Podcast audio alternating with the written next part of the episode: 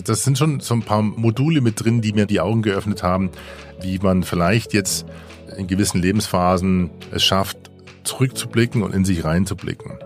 Und das ist gar nicht mal so dieser überspirituelle oder dieser ESO-Gesang, sondern, sondern das sind so neue Glaubenssätze, die einem da einfallen, wo man anfängt, eine gewisse Coolness zu entwickeln.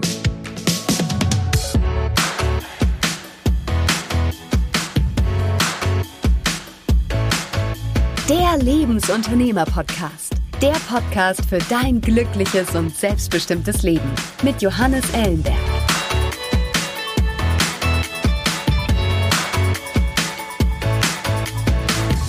Heute mit Alexander Wunschel, Gründer und Geschäftsführer von Nexperts.net. Alex Wunschel ist audiophiler Digital Marketer der ersten Stunde, Podcast-Pionier, Vortragsredner und Social-Media-Experte. Seit 2005 produziert und moderiert er diverse Corporate Podcasts, unter anderem den dem Exco Podcast sowie seinen eigenen Blick über den Tellerrand mit dem Schwerpunkt auf Social-Media-Trends in Business, Marketing und Kommunikation. Mit seiner Strategie- und Kommunikationsberatung für digitales Marketing Nexperts.net berät er Unternehmen, Medien und Verlage bei der Integration neuer Kommunikationskanäle in Marketing- und Mediastrategien. Mit seiner Produktionsgesellschaft Markendreiklang schafft er interaktive Audioinhalte und produzierte bereits Podcasts für Unternehmen wie Telekom, Playboy, Starbucks, Datev, GAD, Fujitsu und Microsoft. Außerdem ist Alex der Geburtshelfer meines Lebensunternehmer-Podcasts und hat also einen großen Anteil daran, dass du eben gerade diese Wörter heute hörst. Im Podcast spreche ich mit Alex über sein Herzensthema das Podcasting. Als Zeitzeuge berichtet er unseren Hörern über die Anfänge der Podcast-Bewegung in den frühen 2000ern und wir wagen mit ihm einen Blick in die Kristallkugel und die Zukunft des Podcastings. Ganz besonders interessiert mich dabei der Mensch hinter dem Unternehmer, seine Beweggründe, Visionen und Erfolgsgeheimnisse. Ich wünsche dir viel Spaß mit dieser Episode. Alex, vielen Dank, dass du dir heute Zeit genommen hast und wir dieses Gespräch führen dürfen. Sehr gerne, Johannes. Ich äh, freue mich und vielen Dank, dass ich da bei dir sein darf.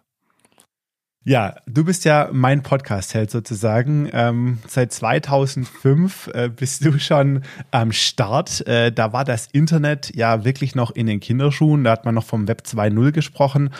Alex, ähm, wie bist du eigentlich überhaupt auf dieses Thema Podcasting gekommen? Also es war eine ganz, äh, also eigentlich ist der Ur-iPod schuld. Ähm, ich hatte damals, ähm, ich hatte damals einen ganz, äh, einen ganz interessanten Moment. Und zwar habe ich vor, ich glaube, als im Kindesalter habe ich so einen Sony Walkman geschenkt bekommen von meinen Eltern zu Weihnachten. Und ich kann mich noch an den Moment erinnern, wo ich damals Weihnachten im Schnee mit dieser Musik auf den Ohren ähm, um die Blöcke gegangen bin und mich das so fasziniert hat, dass, dass auf einmal was anderes zu hören ist als das, was ich sehe. Das mag jetzt sehr trivial klingen oder ein bisschen abgehoben, aber das hat mich ähm, über lange Zeit beschäftigt und ich habe dann auch verschiedene ähm, äh, Walkmans, andere Walkmans gekauft und ich fand immer interessant, dass, dass äh, quasi so meine Umgebung einen anderen, einen auditiven, einen hörbaren Layer hat, was man jetzt so sagt, also eine hörbare Ebene. Und dass ich quasi sozusagen mein Leben anreichern kann mit diesem, mit Tönen, mit Musik damals. Und es waren ja damals noch die C, C30, C60, C90 Kassetten. Ähm, und man hat immer dann quasi diese Batterien und, und Akkus verschlissen. Und das war also das ist ewig lang her und das hat dann ein bisschen pausiert. Im, im Studium hat es mich dann wieder erwischt, als ich mir sozusagen versucht habe, die Vorlesungen wirklich dann nochmal vorlesen zu lassen. Also andere haben während der Prüfung auf ihren Büchern unterm Kopfkissen geschlafen, um, wenn sie zu faul waren zu lernen. Und ich habe mir überlegt, ich lese mir selber die Bücher vor und ähm, höre mich dann selber äh, nee. und, lerne quasi über das Hören, lerne ich das Vorgelesene nochmal. Das hat, äh, ja, letztendlich hat es funktioniert. Also ähm, nicht nur deswegen, aber äh, ich glaube, das hat mich schon unterstützt, mein, mein, äh, ja, mein Wirtschaftsinformatik oder mein, mein BWL-Studium fertig zu machen. und das Examen zu machen. Also soll heißen, das Thema Audio hat mich schon immer fasziniert und immer begleitet und vor allen Dingen auch erst in der jetzigen Zeit, in den letzten Jahren, wenn man dann begreift und sich damit auseinandersetzt, was Hören eigentlich bedeutet und wie, wie dieses Trommelfell, dieser Quadratzentimeter links und rechts, was der mit mhm. dir, mit Menschen machen kann, links und rechts Stereo, also Kopfkino und diese, mhm. auch NLP-Sprachmuster. Also es ist ein ganz großes, großes, großes Feld. Und mit Podcasting begann es eben dann, als, als ich mir den ersten iPod gekauft habe und dann war ich äh, ja mitunter ein bisschen zu geizig, dauernd irgendwie für jeden Titel ein, zwei Euro auszugeben ja. ähm, und habe dann nach Free MP3, also freien MP3-Dateien gesucht und das war 2004, als Adam Curry angefangen hat ähm, mit seinem Daily Source Code und äh, ein paar andere auch und dann stieß ich auf diese komische amerikanische Community, die aus mhm. unterschiedlichsten Leuten bestand, die angefangen haben, Audioblogs zu veröffentlichen, also abonnierbare Audiodateien. Und es hat mich so fasziniert, dass ich dann mein Mikrofon aus dem Keller geholt habe, habe in der Ecke von meinem Schlafzimmer Eierkartons an die Wand genagelt und dann angefangen, einmal in der Woche in, in meinen Rechner reinzureden und äh, ja den Blick über den Tellerrand äh, damals als ja Freunde-Radio zu etablieren, was einmal in der Woche 20 Minuten auf das blickt, was ich erlebt habe. Okay, Moment mal. Das, das muss ich nochmal, das muss ich nochmal genauer verstehen. Also du hast ne, ein iPod klar, ne, so die Revolution in deiner Hosentasche, ähm, Apple. Dann darüber bist du in die amerikanische Podcast-Welt bekommen. Ne? Also vielleicht auch nochmal für die Zuhörer. Äh, 2004, da gab es so, so, gut wie keine deutschen Podcasts. Ne? Also sehr, sehr wenige. Und dann hast du aber nicht irgendwie direkt so die, die Konsumschiene schnell übersprungen und hast gesagt, nee, da will ich jetzt selber auch reinreden. Ähm, wie kommst du drauf? Ich meine, anhören hätte ja auch erstmal gereicht. Ja, das liegt wirklich vielleicht auch ein bisschen, äh, und das merkt man auch in der Podcast-Szene, zumindest auch in der ersten Welle. Es sind jetzt äh, keine Selbstdarsteller, das ist der falsche Begriff, aber es sind gewisse sendungsbewusste Leute, die durchaus Lust haben, ähm, sich auditiv mitzuteilen, also über ihre Stimme mitzuteilen. Und das war damals ähm, was, was sehr neu ist. Ähm, und es wurde dann allerdings so ein bisschen konterkariert dadurch, dass dieses visuelle Web dann dazu kam. Das heißt, es dann entstand YouTube, dann entstand mhm. Facebook, dann entstand erst Instagram und Pinterest, alles dieses visuelle Internet. Und ähm, zu der Zeit 2004 und 2005 muss man sich vorstellen, ich hatte damals eine Internetleitung von einem Mbit. Also das heißt, du hast dann bist auf MP3-Dateien gestoßen, hattest irgendwie drei oder sagen wir, zehn, zehn Abonnements und musstest abends sozusagen den äh, den Podcatcher anwerfen, damit am nächsten Morgen die Dateien da waren und du was zum Hören hattest. Ja, das waren ja Zeiten, an die kann man sich so nicht mehr nicht mehr dran erinnern.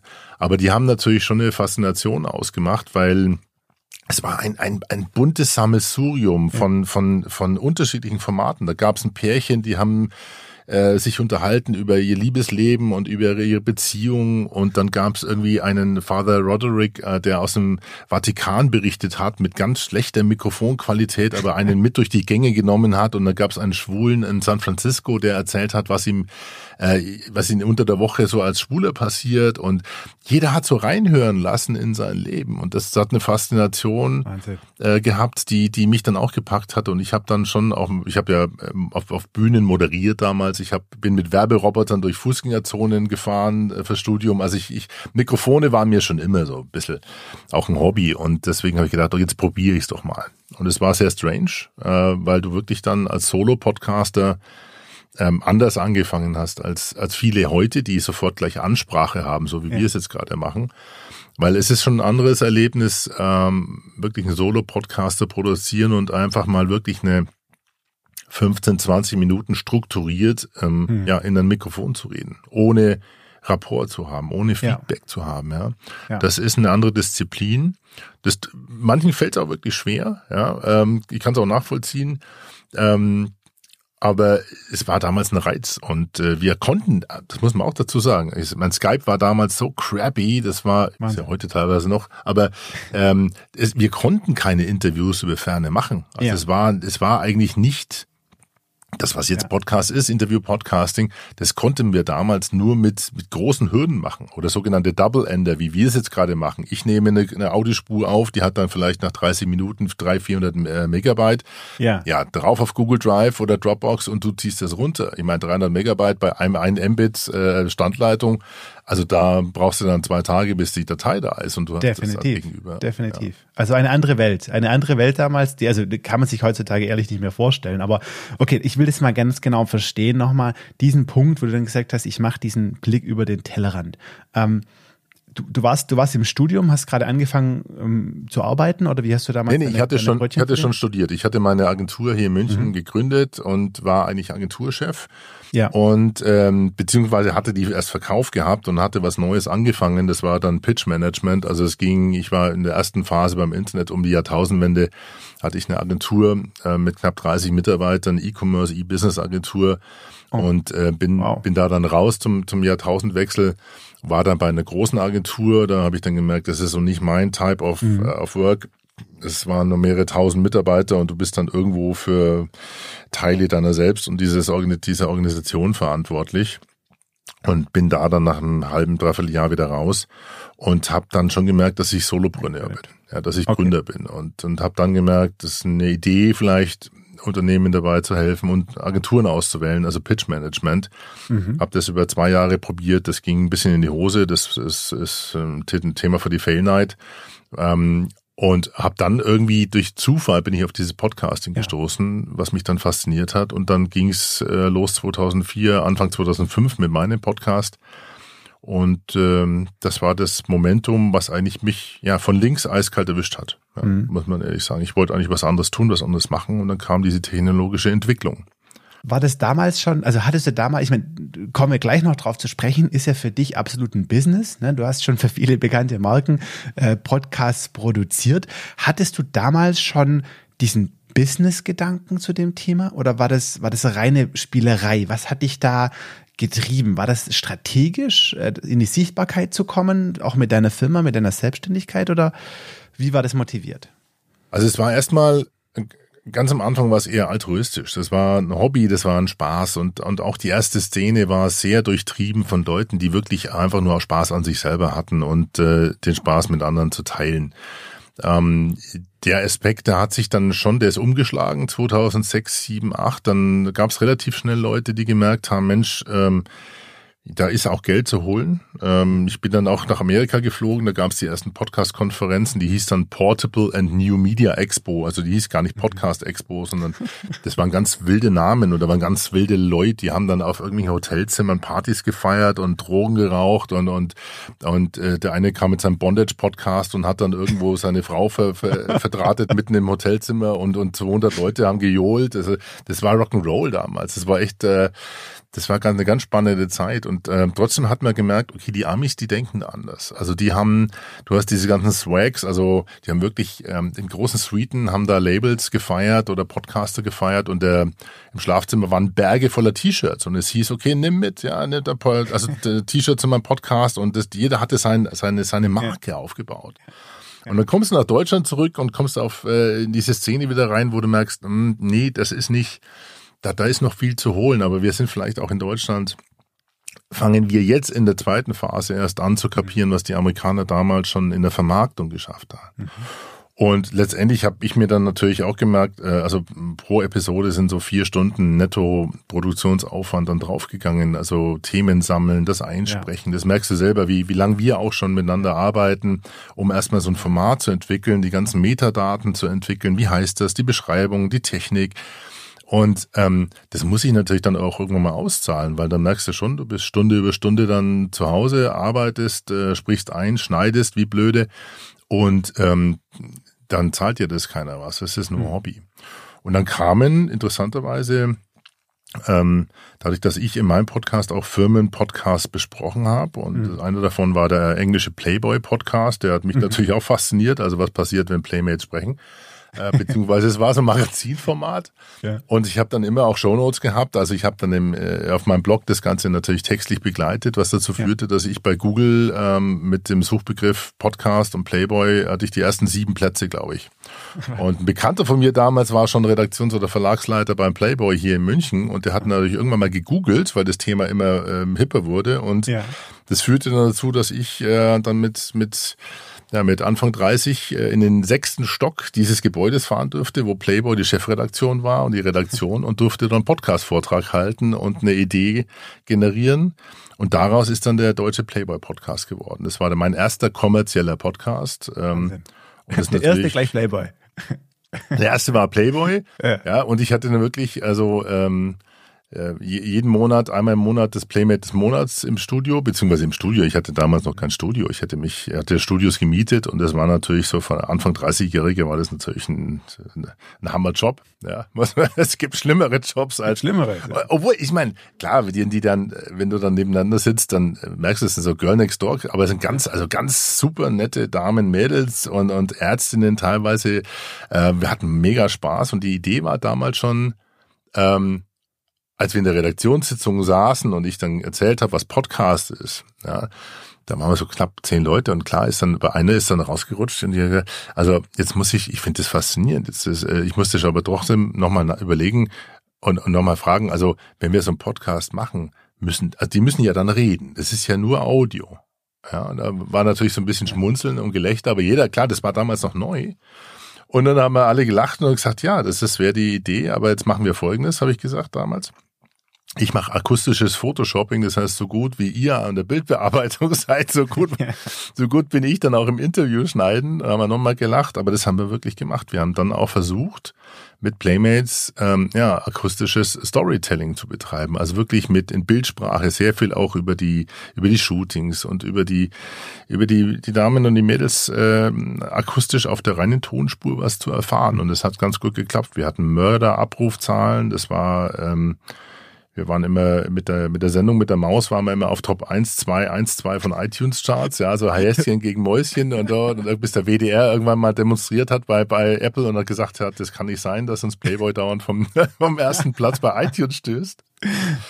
Und äh, dann auf einmal waren wir draußen. Ja, so schnell ging das dann. Nicht dein Ernst. Und um das, um das kurz rund zu machen, also dann kamen ja. natürlich auch schon richtige Corporate Podcasts. Der zweite ja. war dann Dativ.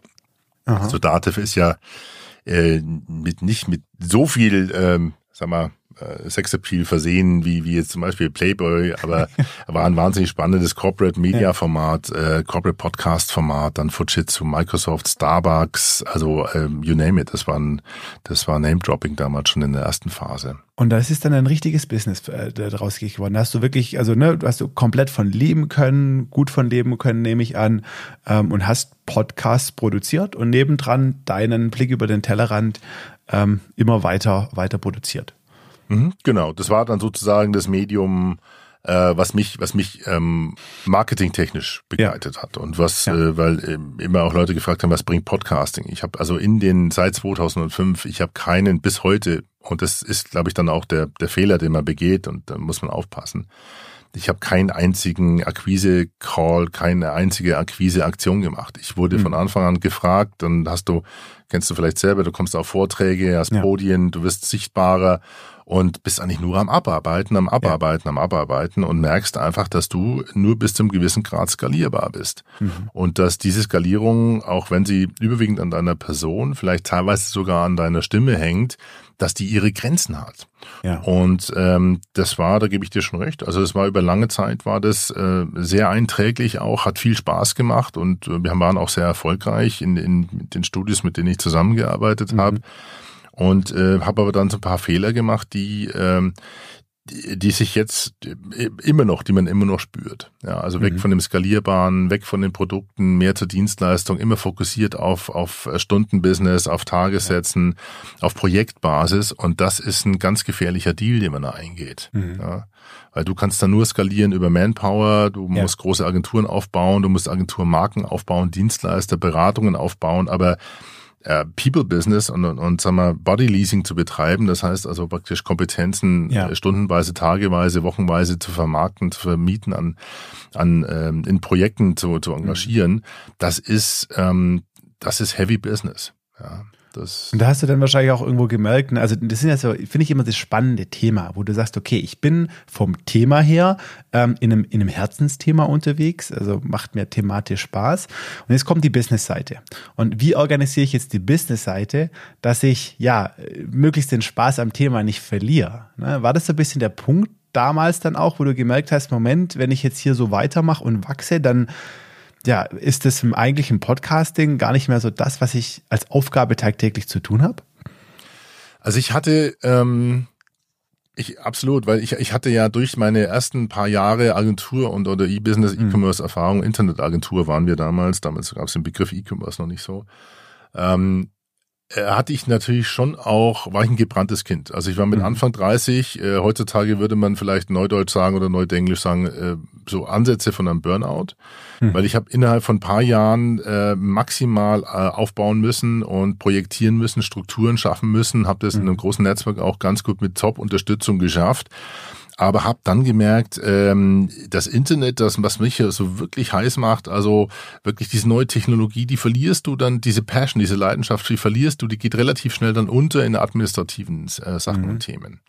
Und da ist der erste große Sprung, ist immer von, von, von sich selber auf, ähm, auf eine fest, den ersten festen Mitarbeiter, den du voll im Polono Brot hast, ähm, reinzuholen und dann äh, kommen nochmal die Schwellen dann so bei deinen 10, 12, also wenn du so Berichtsebenen einziehen kannst, mhm. wo du dann anfängst, dich wieder so ein bisschen zurückzuziehen und sagen, okay, ich bin nicht der CEO, ich bin eigentlich so der, der, der Creative Officer. Ich bin, weil das ist das, was mich eigentlich packt, was mich treibt, was dieses Unternehmen, was die Agentur mhm. treibt. Mhm.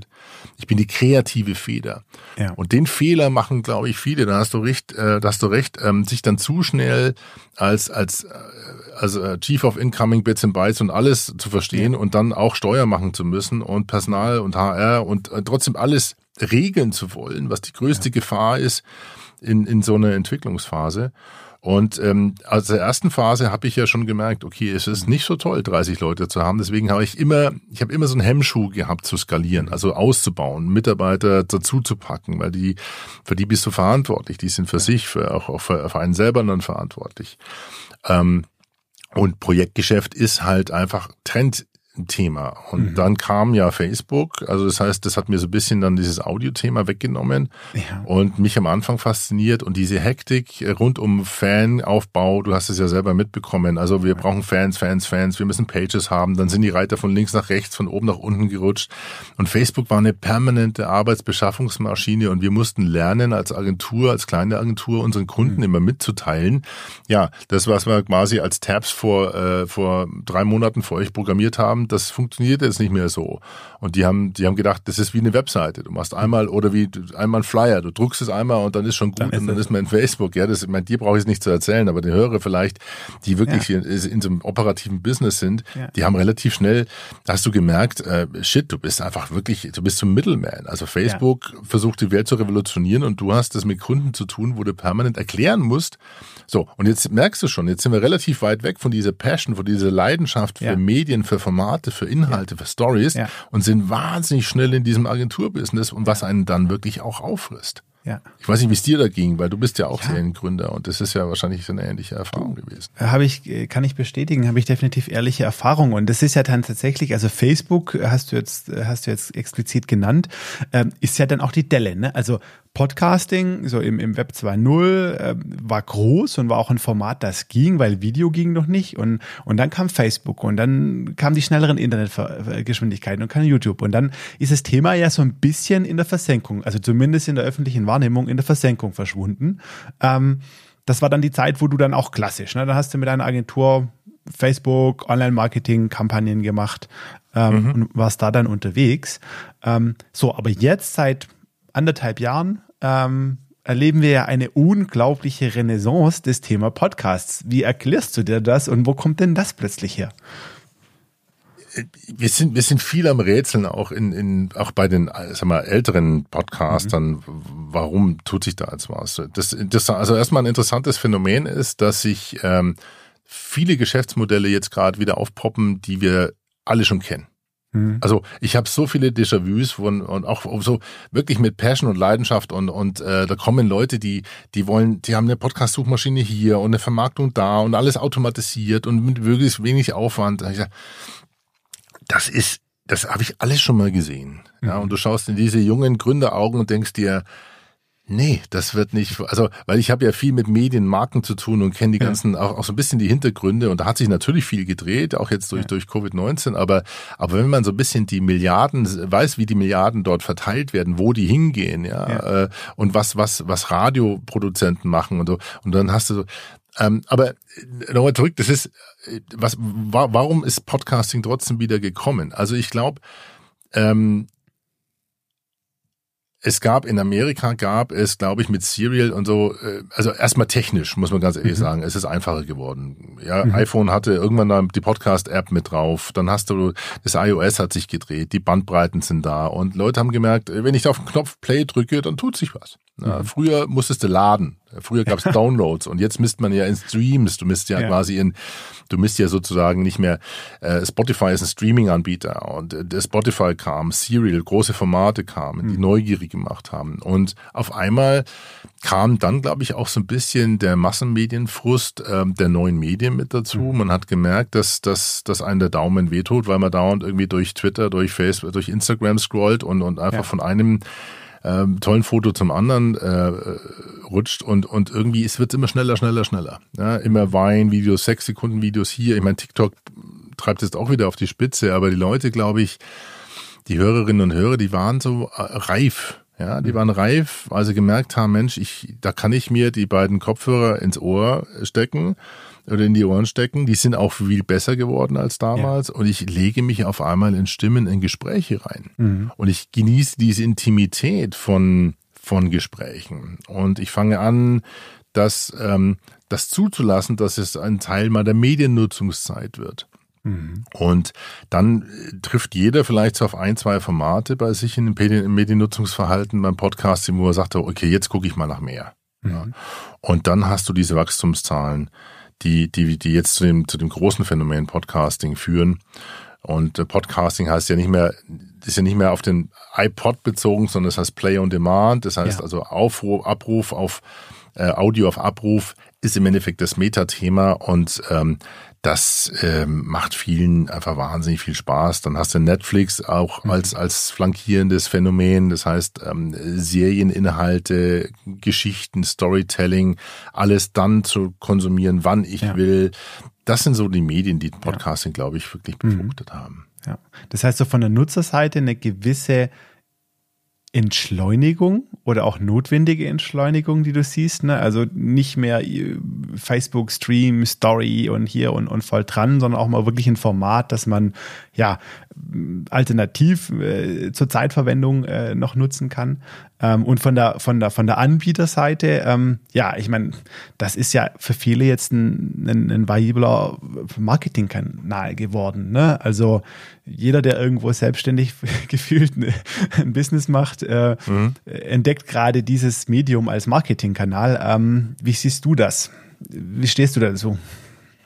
Ähm, ich meine, das ist wie du beschrieben hast, also einerseits passt Podcasting jetzt hervorragend in diese Ear-Time, die wir damals auch schon benannt haben. Also du bist auf dem Weg zur Arbeit, du bist, äh, gehst zum Hundelüften, 20 Minuten joggen. Also das heißt, du hast so, so unterwegs, also Commute-Times, die du damit ein bisschen füllen kannst. Und zwar ähm, der Gestalt, dass du, wo du zum Beispiel die Hände nicht frei hast, ja, beim Fahrradfahren oder sowas sollte man kein Podcast hören, aber der eine oder andere macht's, glaube ich, schon. So, und dann hast du natürlich ähm, auf der Anbieterseite ähm, genau das Phänomen, dass ja jeder merkt, Mensch, es wird immer einfacher, Podcasts zu produzieren. Mhm. Zum Beispiel, wir machen ja, experimentieren gerade drei verschiedene äh, Tonqualitäten. Das heißt, du schneidest mit. Ich habe hier ja. äh, das iPhone, ich habe ein richtiges Mikrofon und wir werden natürlich dann die beste Spur nehmen. Aber jeder merkt, Mensch, für 100 Euro äh, kann ich hier schon äh, Geschichten erzählen. Und mhm. wenn ich mir ein bisschen Mühe gebe und die strukturiere und da versuche, sinnvolle äh, Pakete draus zu basteln, dann, ähm, dann kann ich auf einmal mit meinem Wissen mehrere hunderte, mehrere hundert Leute gleichzeitig erreichen und kann die mhm. auf mal auf mich aufmerksam machen und das vor allen Dingen auch noch unterfüttern mit dem, was ähm, für mich das Authentischste ist und was du auch nicht was so schwer tweaken und fälschen kannst, das ist die Stimme. Ja. Äh, ich meine, jeder kann optisch sich äh, photoshoppen ohne Ende und du kannst auch sicherlich akustisch photoshoppen. Kann, man kann ein bisschen was machen, aber die Stimme ist so, die hat die ist so unique, die ist so mhm. einzigartig, mhm. dass es wirklich auch bei manchen Leuten zum automatischen Match kommt, den mag ich, den höre ich gern, oder mhm. manche Stimme kannst du einfach nicht anhören. Und, ja. äh, und das ist, das ist mir das erste Mal damals auch bei dem bei dem äh, Playboy Podcast aufgefallen, weil ich ja. meine, du hast natürlich wahnsinnig also Schönheiten, du hast also ja. Frauen Frauenbilder, du hast ähm, passt nicht mehr ganz in, das, in die Zeit im Moment, aber wir wissen ja, wie es war. So und äh, dann hast du ähm, dann haben die unterschiedliche Stimmen natürlich und Stimmen, Stimmchen, dann haben sie wirklich, also sehr, sehr tiefe Stimmen. Und das ist ja. spannend, wenn du dann diesen Gap hast, also erstmal die Stimme hörst und dann guckst du aufs Cover, wie schaut denn diese Stimme mhm. eigentlich aus, wie interessant diese Effekte teilweise sind. Und das ähm, ist gut, dass das viele Berater, Coaches, Trainer oder auch Selbstständige, aber auch Unternehmen natürlich für sich mhm. erkennen dass diese neue Authentizität, mhm. diese Ebene der Authentizität äh, seine Chancen hat. Ja.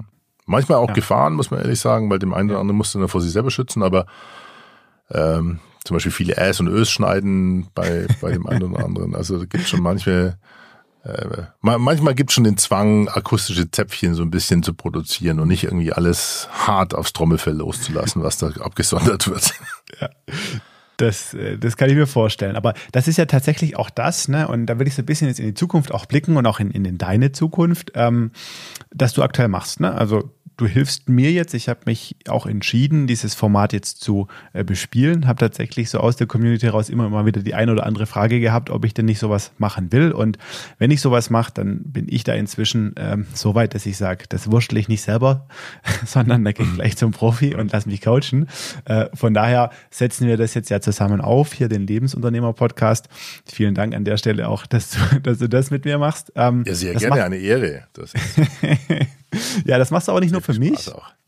Das machst du ja auch für andere. Das heißt, da entsteht oder da hast du ja auch, sag ich mal, äh, jetzt einen, Geschäftsbereich, der potenziell ja auch wachsen kann, ähm, den du, den du wachsen lassen kannst. Ähm, wie, wie geht's denn für dich zu diesem Thema Podcasting ähm, weiter, Audio weiter? Weil, korrigier mich, wenn ich falsch liege, das ist doch schon so deine Berufung, oder? Dein, dein Herzensthema, oder liege ich da komplett falsch? Das, das ist ein Herzensthema und, und äh, ich glaube, das ist wirklich eine ganz gute Klammer, auch die wir gerade da ähm, im Ansatz schließen. Denn wenn ich zurückgehe auf die erste Story, wie mich das mhm. fasziniert hat, dass, äh, dass du auf einmal mit einem, mit einem Walkman und also auf einmal ist Musik überall, ja, mhm. und Töne sind überall. Und Töne legen sich auch über über das, was du siehst, über dein, dein, dein Sein, dein, deine, ähm, deine Umgebung mhm. dann klingt das jetzt erstmal ein bisschen komisch, ähm, auch 0,0 esoterisch oder, oder spirituell, sondern das Faszinierende an, an Audio, und da will ich die Klammer ein bisschen größer machen, und da ist auch mhm. meine, meine äh, Leidenschaft zu Hause, ist ja wirklich zu gucken, was tut zu gucken, ja genau, wirklich zu schauen, was ja. tut das Hören mit uns. Ja. ja. Also ich habe es vorhin schon mal angerissen, das Thema NLP, da werde ich mich jetzt vertiefen. Also wie Sprachmuster mhm. wirken und warum sie wirken. Mhm. Oder nehmen wir das ganz flappiges Beispiel, Ohrwürmer. Also ein belegtes Brot mit Schinken. Ja, so da reflektiert jeder sofort und du hast sofort die Melodie im Kopf. Also warum und wie funktioniert es? Ja? ja? das heißt, wie verknüpfen wir das Gehörte mit mit uns, mit unserer Erfahrung ja. und was was funktioniert? Also was passiert denn da? Mhm. Denn das Interessante daran ist und ich ich arbeite wirklich nur noch ähm, ausgewählt auch mit mit Personen oder Persönlichkeiten, von denen bei denen ich weiß oder oder spüre, sie haben eine Geschichte zu erzählen und mhm. sie sind auch willens und auch und haben auch die Kondition, das zu tun. Und du hast jetzt, äh, das zweite Buch ähm, wird veröffentlicht von dir und du hast dort eine, das sind ja, das sind ja schon durchdachte, nicht nur Kapitel, sondern Struktur, du hast eine Geschichte zu erzählen. Und diese Geschichte hörbar zu machen, das ist eine, das ist so eine Art von Leidenschaft, die ich die ich ähm, manchen noch anbiete. Also ich gebe, man macht das jetzt nicht irgendwie als pauschales Angebot, weil ich glaube, da gibt es wahnsinnig viele da draußen, die, die inzwischen vielleicht auch günstiger am Markt unterwegs sind und sagen, okay, hier ist ein mhm. Mikrofon, hier ist ein Hosting-Dienstleister und jetzt gebe ich mal drei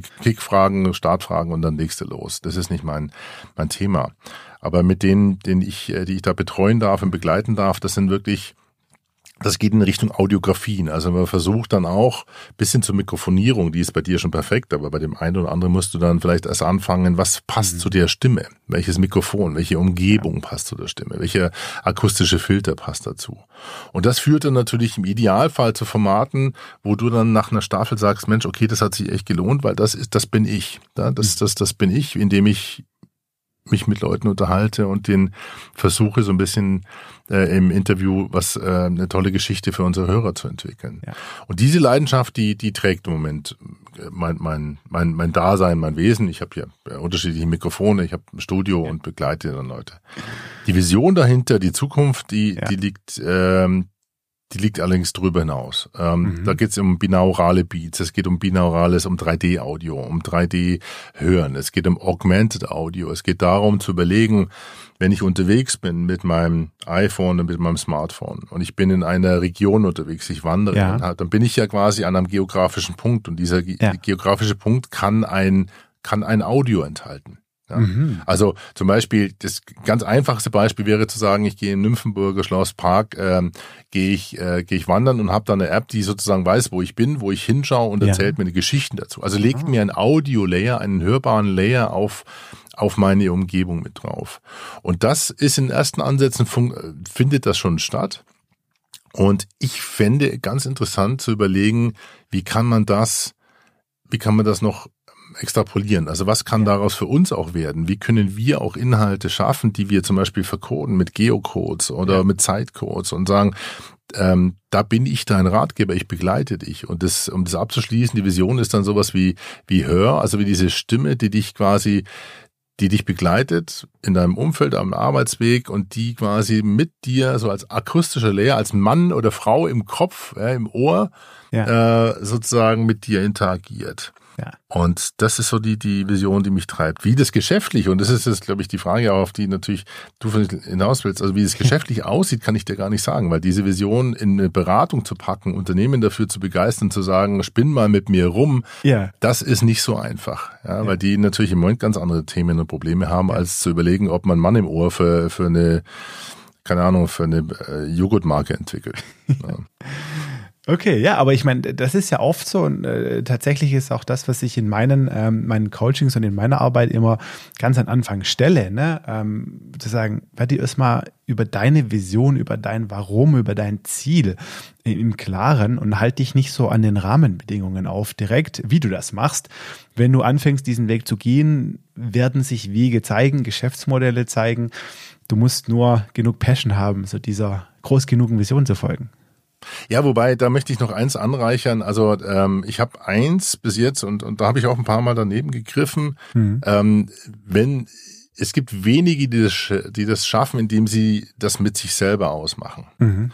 Es gibt ja. ähm, sehr, sehr viel einfacher und skalierbarer ist sowas, wenn du so einen Partner in Crime hast, der dich auch wirklich mal challenged und der jetzt nicht irgendwie dein, dein bezahlter Coach irgendwie ist, ja. der sich nimmt, sondern dass du, wenn du jemanden hast, der, wo du merkst, da gibt's eine, da gibt's eine ähnliche, da gibt's eine Schnittmenge in der Leidenschaft, ja. aber du musst immer mal, weil sonst passiert nämlich wirklich, also äh, das, man verspielt sich dann. Ja? ja, und das hast du, haben wir auch schon drüber gesprochen, man kann Werkzeuge, jetzt gerade in dem Podcasting, ja, da mhm. kannst du anfangen mit Plugins zu arbeiten, mit hin und her, ja. du kannst rumfieseln und kannst ja. dann das und das und das. Ja. Und auf einmal sind drei Stunden vorbei. Ja, wo du denkst so, fuck, ja, was ist denn jetzt? Jetzt habe ich, äh, wo ist die Zeit denn hin? Und ich habe nichts ja. nichts gearbeitet. So, und du brauchst, ich glaube schon so, so einen Wingman, der ähm, der im Idealfall dich so begleitet und der dir der dich da auch so ein bisschen challenged. Und das ist für mich einer der Erfolgsfaktoren. Die ging bei mir leider dreimal schon in die Hose. Einmal hat es fast geklappt. Ähm, das ist, äh, also glücklich sei jeder, der, der das geschafft hat, äh, in einem Duett sowas mit mit äh, und in so einem Tandem, ja, sowas Aha. mit aufzunehmen. Das ist ein sehr guter Tipp. Das ist ein sehr guter Tipp. Ähm, an alle da draußen sucht euch einen befreundeten Unternehmer, Unternehmerin und äh, bildet ein Tandem. Ja, das kann ich nur empfehlen, tatsächlich. Ähm, wenn man das hat, ist es Gold wert. Hm. Wie ein, wie ein bester, bester Freund, ne? So, in die Analogie.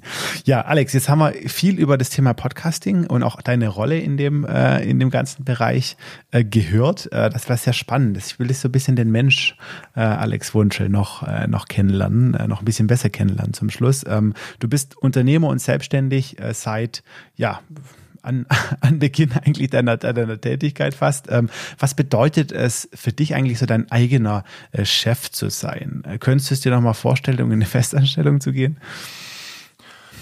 Ähm, ich, ich, ich glaube schon, aber damit, damit ist jetzt nicht äh, all eggs in one basket. Ja, also ich bin natürlich auch in einem Alter, wo man, wo man gewisse Kanten entwickelt und ähm, man muss auch zugestehen, dass, äh, dass wir, ich meine, uns uns trennen, glaube ich, knapp über 15 Jahre.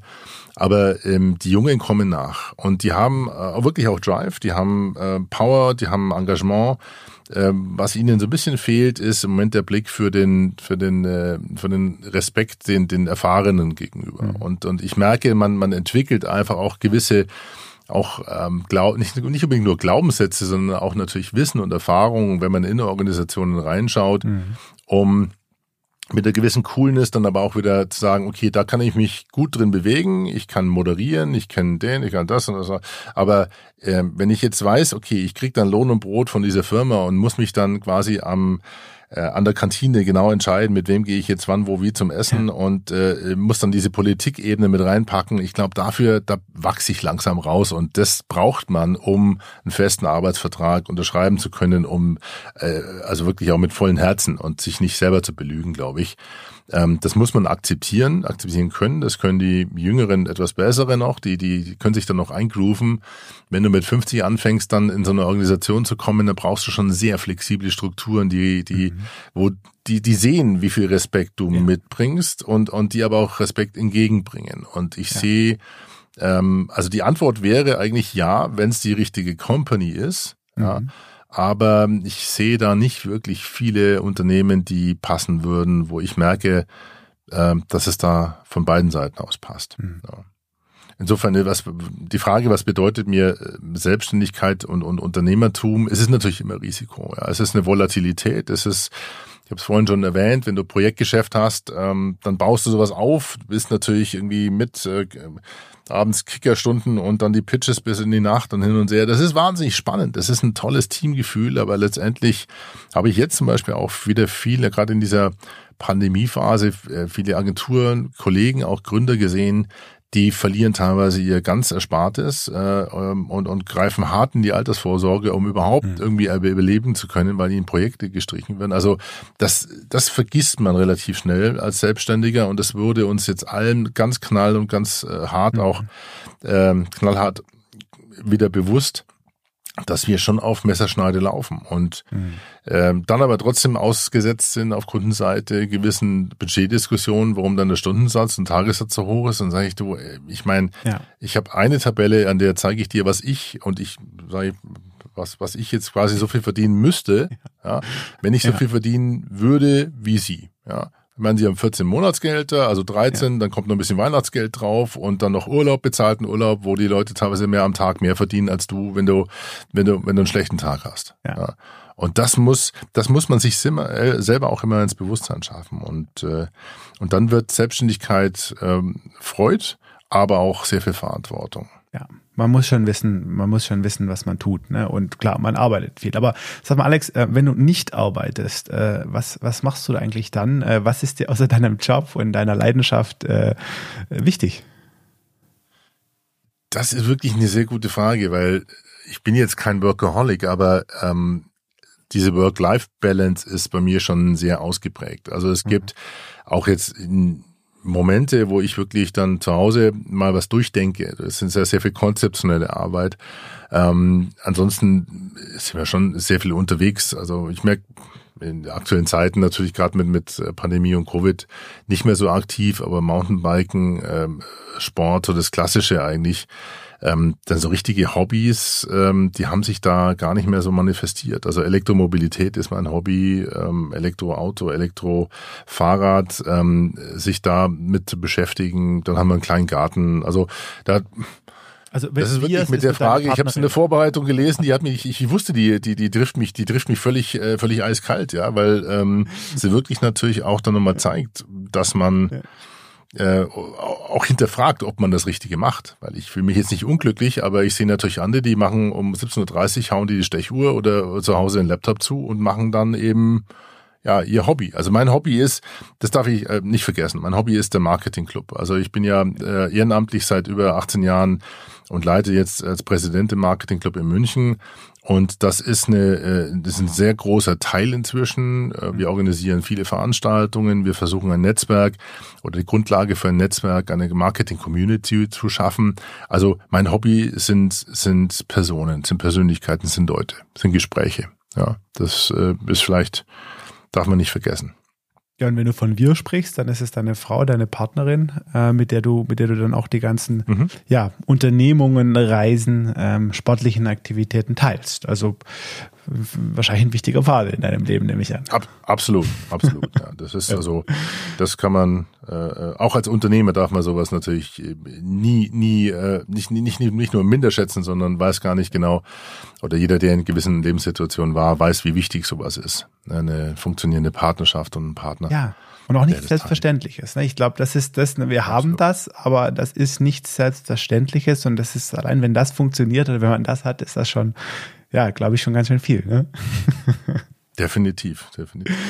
Ja, Alex, wir kommen so langsam äh, leider schon äh, zum Schluss, aber äh, zwei Fragen habe ich noch. Ähm, noch an dich. Ähm, was mich brennend interessieren würde, wäre, ob du dein Leben nach einer bestimmten Philosophie gestaltest. Äh, folgst du dann einem bestimmten, ja, einem bestimmten Muster, ähm, bestimmten Personen oder bist du einfach maximal hier im Jetzt und lebst wie, wie, du, wie du willst.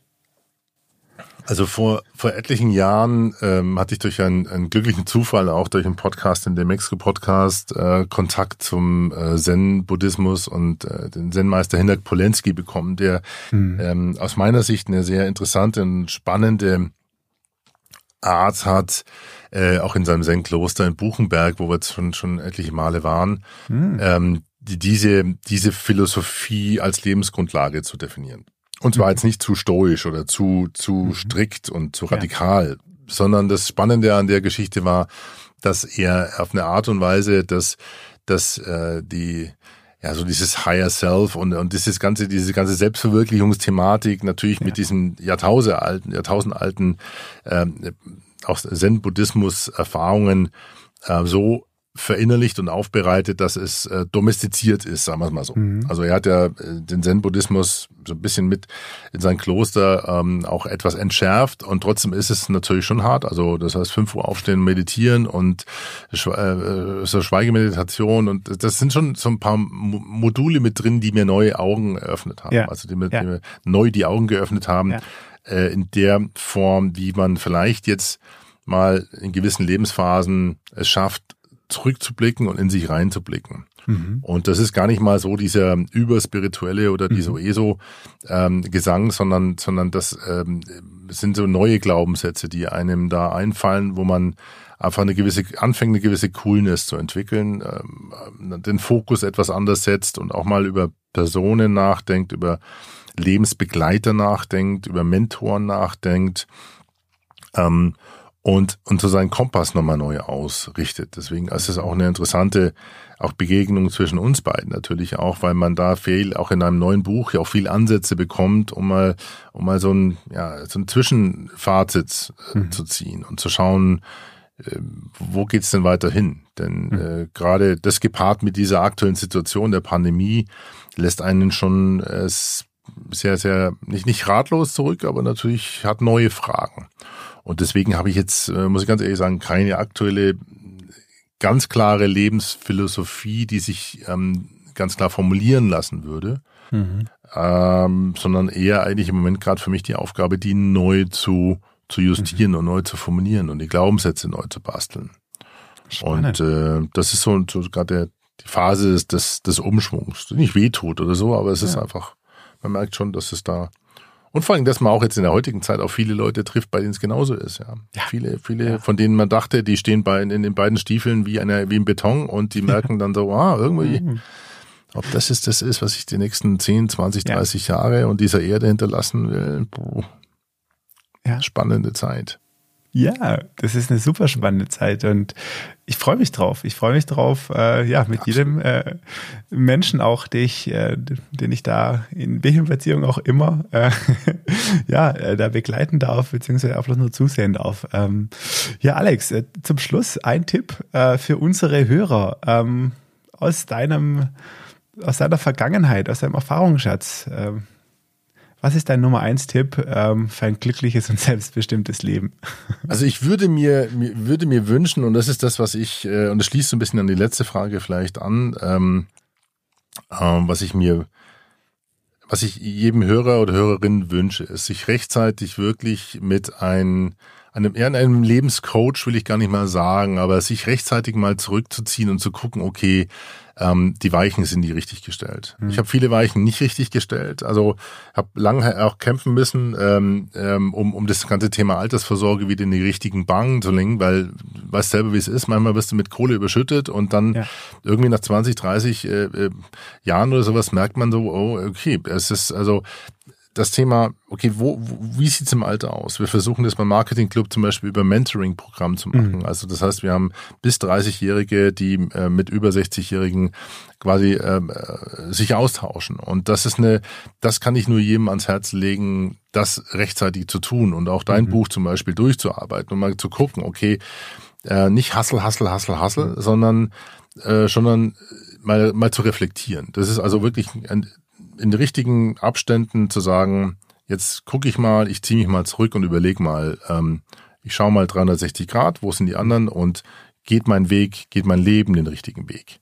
Das ist wirklich ein richtiger Ratschlag. Und dann würde ich mir wünschen, muss ich ganz ehrlich sagen, weil das hat sich auch herausgestellt, auch nach dem Studium und im Freundeskreis, dass man ähm, dass man bitte, aber das ist jetzt eher so meine Generation, auf meine bezogen, dass mhm. man nicht den, den, dass man nicht den Pfeffer äh, aus dem Hintern zieht. Mhm. Ja, also gestalten statt verwalten. Es gibt Leute, die werden so langweilig in dem Alter, mhm. weil sie nur noch irgendwie zählen, gucken, mhm. zusammenhalten und, und keinen Spaß mehr haben. Ja, also das ist wirklich erstaunlich, wie, wie, wie schnell man über so Lebensphasen hinweg auf einmal diesen, diesen Pfeffer, diesen Pfiff verliert. Ja, und mhm. nur noch äh, äh, ja nur noch Bilanzen zieht und nur noch guckt und schaut und und und und scheffelt und und verwaltet und viele ich schaue in viele nicht ganz so glückliche Gesichter von von sehr sehr erfolgreichen Freunden, wo ich mir denke, ah, nee, mit dir möchte ich nicht tauschen. Ja, also ich deine deine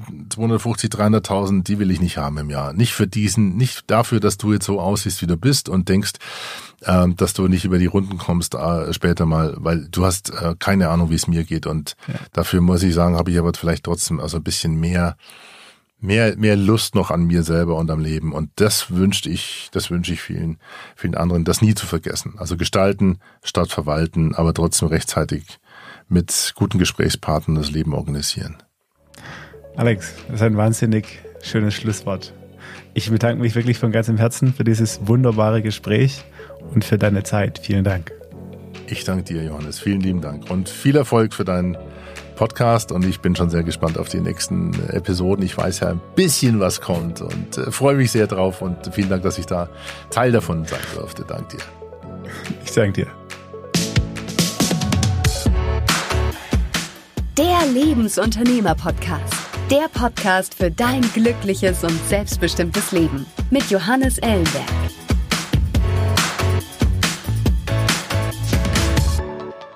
Zum Schluss noch ein Hinweis in eigener Sache. Mein neues Buch Der Code für deine Zukunft erscheint Ende September im Gabal Verlag und ist schon jetzt bei Amazon und im lokalen Buchhandel vorbestellbar. Im Buch gehe ich dem Schlüssel für ein glückliches und selbstbestimmtes Leben auf den Grund und gebe meinen Lesern Werkzeuge für die individuelle Gestaltung ihres eigenen Lebens an die Hand. Mehr Informationen zum Buch und eine Leseprobe findest du unter der-code.online.